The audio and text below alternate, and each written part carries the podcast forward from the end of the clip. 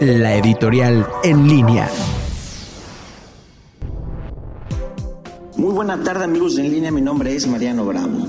Pues a nivel mundial parece que la pandemia no ha parado, en parte de Europa se ha llegado a confinamientos y a toques de queda en varios países y ciudades de, de ese continente. En el continente asiático parece que las medidas han sido tomadas con muchísimo más eh, respeto por parte de los ciudadanos, han sido más estrictas y al parecer tienen una manera de convivir con el virus muy diferente a lo que en Europa y en América se ha tratado.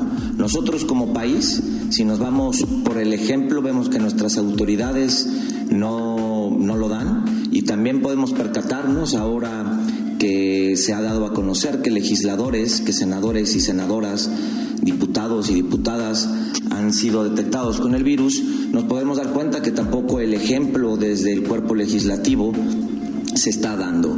Esperemos que como sociedad, ahora que se acercan las épocas decembrinas, podamos ser un poco más conscientes y seguir las medidas que la Secretaría de Salud y las autoridades, tanto federales como estatales, nos recomiendan para que evitemos de este COVID-19. Seguimos en línea.